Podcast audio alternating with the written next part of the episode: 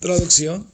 Que Sri Nityananda Rama sea el objeto de mi recuerdo constante. Sankarshan, Sheshanaga y los Vishnus que yacen sobre el océano Karana, el océano Garba y el océano de leche, son sus porciones plenarias y las porciones de sus porciones plenarias. ¿Mm? Significado. Shishwarup Damodar Goswami ha incluido este verso en su diario para ofrecer su respetuosa reverencia a Sri Nityananda Prabhu. Este verso también aparece como el séptimo de los primeros 14 versos del Sri Chaitanya Charitamrita. A usted le va a parecer todo esto que estamos hablando en chino, pero, ah, porque no están familiarizados pues, con los, la, los terminologías y todo eso, ¿no? Aquí habla que hay un océano, en este universo hay un planeta, bueno, la estrella polar. Bueno, los libros de la India dicen que hay un océano de leche ahí. No es posible saberlo eh, con telescopios, con nave, nadie puede ir allá, no hay telescopio que llegue hasta allá.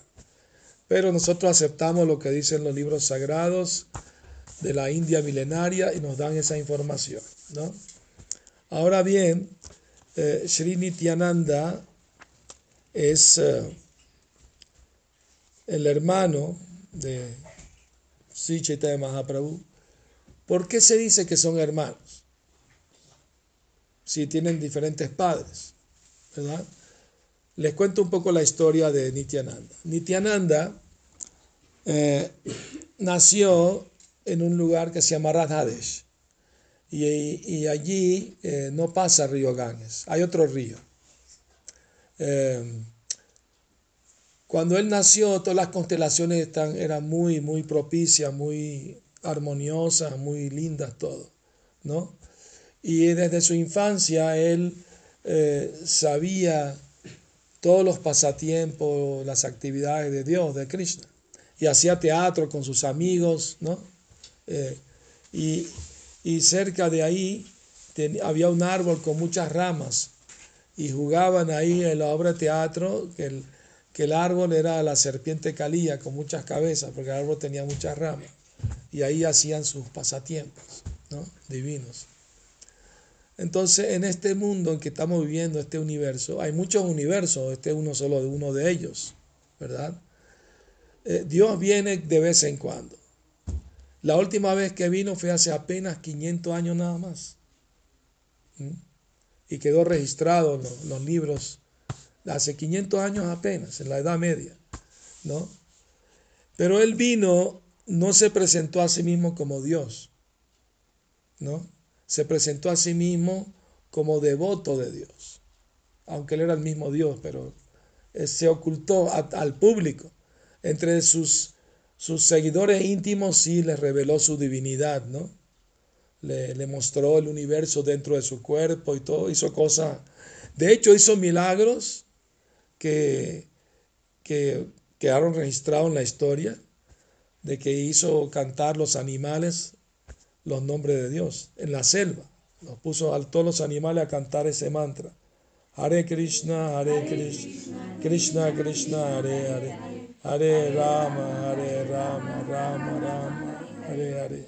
¿No? Entonces, eh, eh, Sri Nityananda eh, él eh, también tenía poderes sobrenaturales.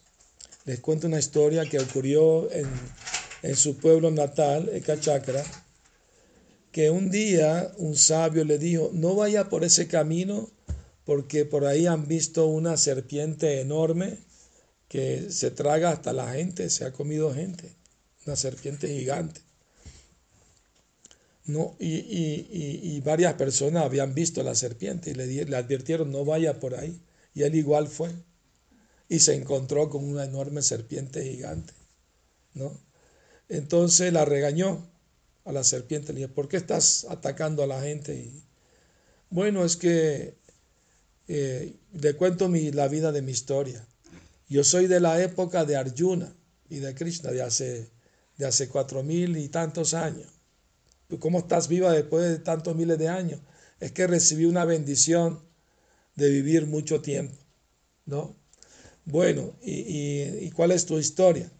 Bueno, es que el hermano de Arjuna, el amigo de Krishna, eh, su mamá, Kunti Devi, lo mandó detrás de su otro hermano mayor, Bhima, que iba a luchar contra un demonio, un demonio caníbal que comía a la gente, la mataba, tenía aterrorizado a un pueblo que se llama Ekachakra, él mira al mismo.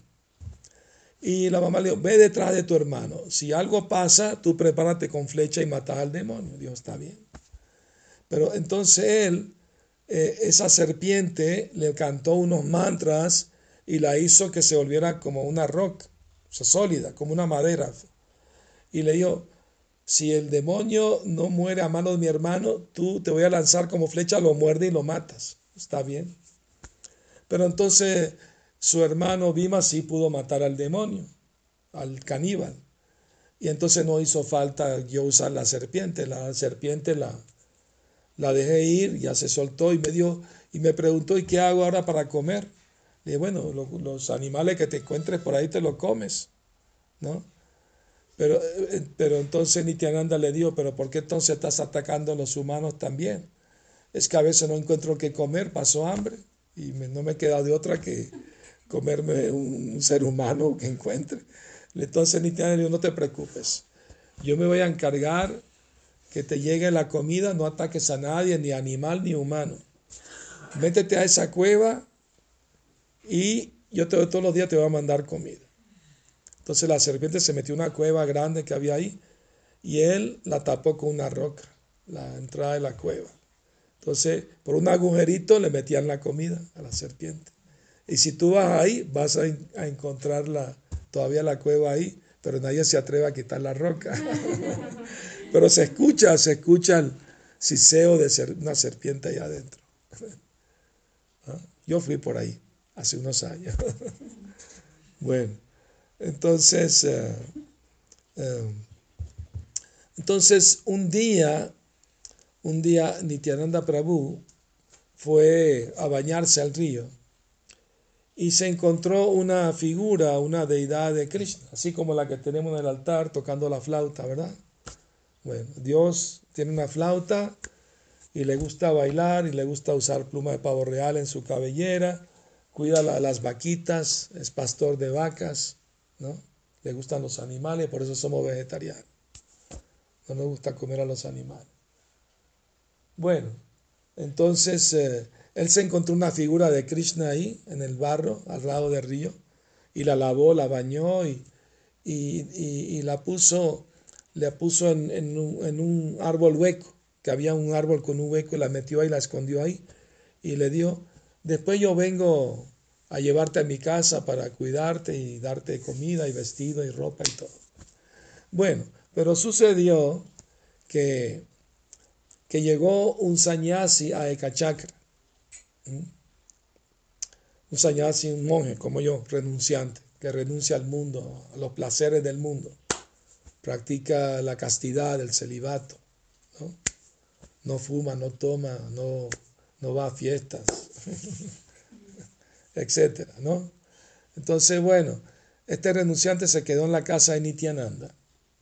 Y, y después de un tiempo le dio a los padres de Nityananda, Nityananda era un adolescente en ese entonces, le dio, yo necesito que alguien me acompañe en mis viajes por los, los lugares sagrados de la India y, y, me gustaría que tu hijo me, Nityananda me acompañe porque necesito una ayuda, ¿no? Y, el padre se puso un poco triste porque estaba muy apegado a su hijo, ¿no? Entonces le dijo, bueno, eh, solamente si su mamá da permiso se puede ir, si no, no. Porque la mamá está más apegada que yo a su hijo Nityananda. Sí está bien. Entonces, eh, con el monje eh, salieron y se esperaron bajo la sombra de un árbol que llegara la mamá. ¿Ah? ¿Cómo se llamaba la mamá? El papá se llamaba Hadai Pandit y la mamá Padmavati. Padmavati. ¿eh? Entonces llegó la mamá gritando, Nitai, mi hijo, no te lo puedes llevar, Nitai, Nitai.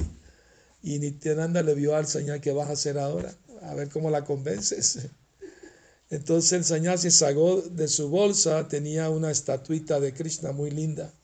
Se la dio a la mamá. La mamá dijo, está muy linda, pero no puede reemplazar a mi Nitai. No, no, pero mírale bien la carita para que veas eh, que se parece mucho a tu, a, tu, a tu hijito. Y cuando miró la deidad, la deidad le mostró la cara de su hijo y sonriendo. si voy a ver a, mi hijo todos los días sonriendo, está bien. Pero me lo devuelves al rato. No, sí, sí, después de que hago el peregrinaje, regresa contigo. Y se fueron de peregrinaje. Ahora, todos los astrólogos de Eka Chakra eh, estaban entre ellos preguntándose quién es ese Nityananda, cómo él sabe tantos detalles de las actividades, los pasatiempos de Krishna y hace teatro y enseña a los niños, los tiene a todos, ¿no? Felices, ¿no? Haciendo teatro para Krishna. Bueno, entonces hicieron su horóscopo y cuál fue la sorpresa que tenían, que descubrieron que, que Nityananda era Balaram. Balaram es el hermano de Krishna que vino junto con Krishna a este mundo hace 5.000 años. Dijeron, él es el hermano de Krishna en nueva forma, vino en una nueva forma, Nityananda. Vamos a su casa a ofrecerle nuestra reverencia, nuestras oraciones, ¿no? ¿Cómo no pudimos saberlo antes? Y cuando llegaron ya se habían ido, el Nityananda con el sañazo. Pero bueno, nos perdimos la oportunidad, ¿no? De, verlo. Entonces, eh, Ah, después de que viajaron por toda la India, todos los lugares sagrados, regresaron a Kachakra y, y Nityananda pues se quedó un tiempo ahí, pero después se enteró que su hermano Krishna Chaitanya vino, empezó, a, empezó su, su, su movimiento espiritual de inducir a la gente a cantar los santos nombres de Dios, ¿no? O sea, la religión para esta era es cantar los nombres de Dios. mismo Jesucristo lo dice, santificado sea tu nombre, venga a nosotros tu reino. El reino de Dios aquí en la tierra ahora si cantan los nombres de Dios. Puedes cantar el nombre de Dios que tú conozcas, pero si no, aquí tenemos nombres que te podemos dar. Hare Krishna, Hare Krishna, Krishna Krishna, Hare Hare, Hare Rama, Hare Rama, Rama Rama, Hare Hare. ¿No? No es difícil, todo el mundo lo puede hacer. De hecho, en todo el planeta la gente ya sabe, ya conoce de estos libros, porque están traducidos al español, al inglés, a más de 80 idiomas en todo el planeta. Y esta información es la primera vez que se da en el planeta. ¿no? Desde, hace, desde los años, mediados años 60 hasta ahora, antes no se sabía nada. Entonces es un gran tesoro de, conocimiento espiritual que estamos eh, compartiendo con la gente de, todas partes del mundo. Y hasta aquí en Cuerámaro estamos haciendo, hicimos un templo enorme aquí para el placer de Krishna. Gracias a nuestro querido Trilo, Trilokanat, ¿no? Entonces, religión sin filosofía puede llevar al fanatismo o, sentimentalismo, pero, pero filosofía sin Dios es pura especulación mental. Yo creo, tú crees, a mí me parece, cada quien tiene su, su teoría, su idea, pero, ¿no? Si te lleva al ateísmo, ¿de qué sirve, no? ¿Me explico? Porque ¿qué sentido tiene la vida para un ateo? Nada. Si todo se acaba con la muerte, no hay nada después. Entonces, ¿qué importa que mienta, robe, mate, engañe? Si voy a, para yo conseguir lo que quiero, a fin de cuentas no hay nada después de la muerte. No hay Dios que juzgue a nadie, no hay infierno, no hay cielo, no hay nada. Entonces esa teoría atea lleva a la gente a, volverse más materialista, pues, Y es la verdad. Bueno, entonces uh, Nityananda llegó a Navadvip para unirse al movimiento de Sankirtan de Sri Chaitanya. Y él iba preguntando, ¿dónde está la casa de Krishna? ¿De Krishna? No, Krishna no vive aquí, Krishna vive en Brindavan. No, pero yo escuché que vino para acá ahorita en Navadvip. No, no, no sabemos nada. Y Chaitanya Mahaprabhu le dio a sus amigos devotos, anoche tuvo un sueño. Soñé que vi una gran personalidad llegando a Navadvip, montado en un carruaje y tenía una bandera con el emblema de una palmera. Ah, y ese es el emblema que usa Balaram, el hermano de Krishna. Oh, y entonces eh, se encontraron finalmente, y cuando se encontraron, hermano, hermano, se abrazaron felices. Y, entraron a la casa y empezaron a cantar y bailar con los instrumentos y, llegó un momento que estaban tan en éxtasis que, que levitaban en el aire los dos. Así estaban bailando en el aire, no sin pisar el piso. Milagrosamente. Todo eso quedó registrado. Todas esas cosas increíbles, maravillosas, ¿no? ¿Mm? Eh, entonces, ellos se llamaban hermanos, aunque tenían diferentes padres, porque, porque antes eran hermanos como Krishna y Balaram. Pero hay otra razón más, que se la voy a revelar. Es un secreto. El señor Chaitanya tuvo un hermano que se llamaba Isbarrupa. Usted le va a parecer chino todo lo que digo, pero ellos saben lo que estoy hablando. Así que, como hay un día especial, un cumpleaños, tenemos que hablar de esa persona. Y, aunque no esté muy familiarizado con el tema, pues igual les beneficia espiritualmente oírlo. No, no tenga la menor duda. Entonces, eh, eh, ¿cómo se llama el hermano de, de Sri Chaitanya Mahaprabhu? Vishvarupa. Vishvarupa a los 16 años decidió ser monje e irse de la casa, porque no le estaban queriendo casar jovencito y se escapó de la casa. No, yo me quiero ser monje y no quiero casar. Entonces, eh, eh, cuando Chaitanya Mahaprabhu también tomó la orden de renuncia a los 24 años, muy joven también, fue a buscar a su hermano pero encontró que su hermano había fallecido al lado de un río sagrado, entró en trance, en meditación y se fue al reino de Dios. Ahí mismo, ¿no? Entró en un trance profundo. Pero Vishvarupa es una expansión de Nityananda. O sea, Dios se puede expandir a sí mismo, tiene ese poder. Entonces, cuando él vio a Nityananda la primera vez, vio a su hermano en él y lo abrazó, hermano, te veo de vuelta después de tantos años. ¿Entiendes? Entonces es un misterio, no lo, no lo sabe mucha gente. También Nityananda Prabhu hizo algunos milagros increíbles, maravillosos. ¿no? ¿Ah? Le voy a contar uno de ellos. Una vez un ladrón se hizo pasar por devoto, ¿no? para ver qué podía robar, ¿no? O sea, se fue a la casa donde se reunían, como nos estamos reuniendo aquí, pero muchos más, ¿no? Y, un hombre muy rico le regaló un collar de oro a Nityananda. Nityananda no estaba interesado en collares de oro ni nada, pero por agradecimiento a la persona que se lo regaló, de vez en cuando se lo ponía, ¿no? Para que el hombre viera, viera que le aceptó el regalo. Pero el ladrón le echó el ojo al collar, ¿no? Le echó el ojito. Y tenía una banda de ladrones, era, una, era un jefe, era jefe de una banda de ladrones. Y habló con ellos, le dijo, mira, tenemos que robar ese collar, se ve muy valioso. ¿no? Con eso nos hacemos ricos todos, no tenemos que trabajar más. Bueno, ¿qué día? Tal día, ¿no? Entonces llegaron a la casa donde estaba viviendo Nityananda, ahí con sus seguidores, sus discípulos.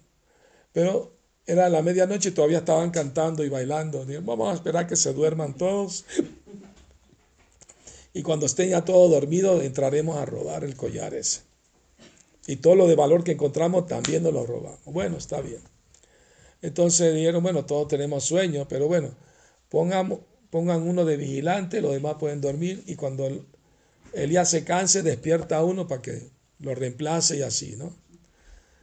Pero resultó que antes de que pusieran un vigilante, de repente toditos a la vez cayeron dormidos.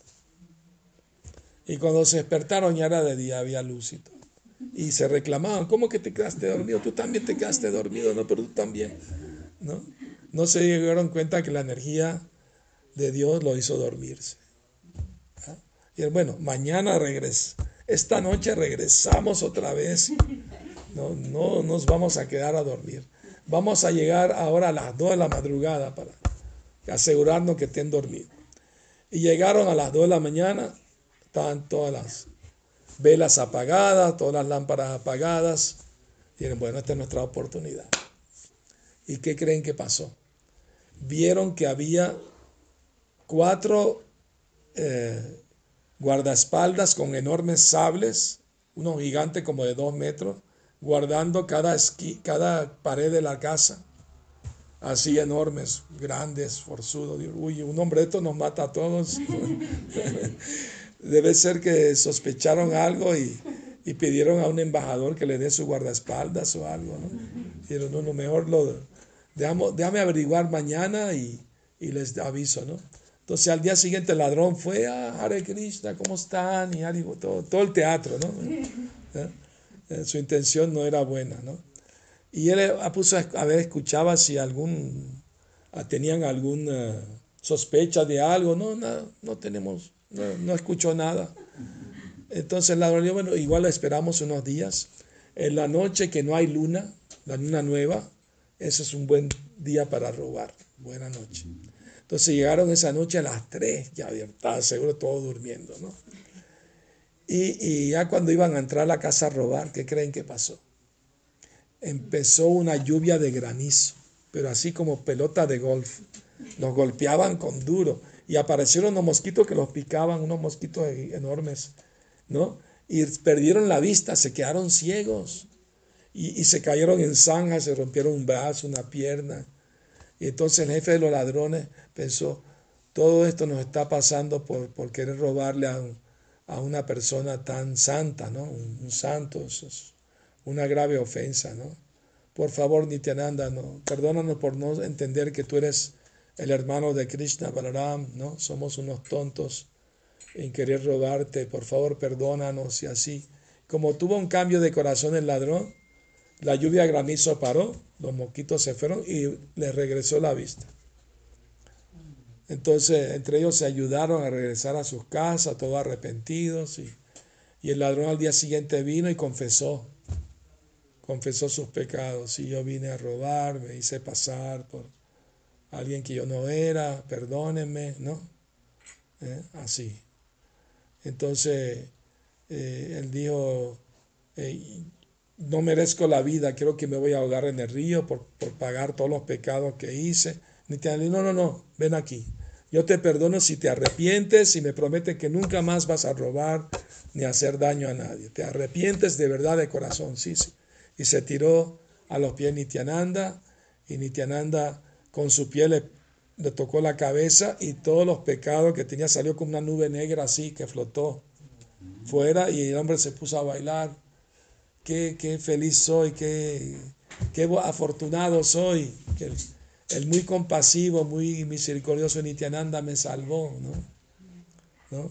Y Nityananda le dijo, no vete y no peques más, como le dijo Jesucristo a la, a la mujer que, que, era, ¿cómo se llama? No, no, no, no, era otra mujer que la iban a matar a pedrada porque había engañado, había engañado al mar, había sido infiel al esposo. Entonces la ley judía que la maten a pedrada, imagínate. Entonces Jesús se puso al frente, dijo, el que esté libre de pecado que tire la primera piedra. Y todos, pues, todos no, tiraron la piedra a otro lado, ¿no? Porque quien no estaba, no tenía pecado, pues, ¿no? Pero Jesús le dio a la mujer, vete y no peques más. Esa es la cosa. Que Dios te perdona con la promesa de que no vuelves a seguir pecando. Pero hoy en día la gente la agarra de, la agarra de, de deporte. Voy, me confieso en la misa, en la iglesia, los pecados, el domingo. Y de lunes a sábado él va a hacer los mismos pecados otra vez. ¿No? ¿No es verdad? Eso no es verdad. Es verdad. La mayoría hace eso. ¿no? Habrán poquitos que de verdad se arrepienten. Entonces se vuelven pecadores profesionales. ¿no? como el elefante que se vaya al río y después sale con la tropa, se echa a tierra otra vez. Entonces, sí, te limpia, pero si ¿para qué te ensucias otra vez? ¿no? Quédate limpio, ¿verdad? ¿No? que la carne es débil y no sé qué historia, ¿no? Pero ponte fuerte espiritualmente. Jesucristo enseñó, sean tan buenos como mi Padre, ¿no? Sigan los diez mandamientos. El Dios, sigan los diez mandamientos. ¿Cuál es el quinto mandamiento? No matarás. Y no se refiere solamente a humanos, se refiere a animales también. Porque si hubiera referido no más a seres humanos, hubiera dicho no asesinarás. En cambio, matar es todo tipo de matanza, incluye mataderos, animales. Por eso, ahí están fallando la religión cristiana. No deberían matar animales ni comérselos. Está fallando. Y eso, eso está también en la Biblia, Romanos 14, 21 lo dice más claro todavía. Bueno es no comer carne ni tomar vino. Está muy claro. Por aquí lo viene todo el mundo emborrachándose. ¿No? Y comiendo un montón de carne. Entonces, no, no están siguiendo la Biblia. Eh, no hay nada de malo ser hindú, cristiano, musulmán, hebreo. Dios es uno solo. Dios no es de ninguna religión en particular. Es como el sol. El sol sale del oriente pero el sol no es ruso, chino, hindú o, mexicano, ¿no? El sol es para todo el mundo. Así Krishna vino a la tierra en la India, pero él no es un dios hindú. Es el mismo dios de todo el mundo. Pero la gente tiene prejuicio, incluso de, aprender de qué se trata, ¿no? Ya se cierran, ¿no? Mentalmente. Pero la gente joven como ustedes tiene la mente más abierta y pueden pueden interesarse en aprender, ¿no? saber de qué se trata esa cultura. No es una religión, es una cultura espiritual. No tiene que cambiar su religión. Puede seguir con su religión, puede seguir yendo a misa. No hay ningún problema con eso. Pero hay que ser mejores cristianos, o mejor hindú, mejor musulmán, lo que sea.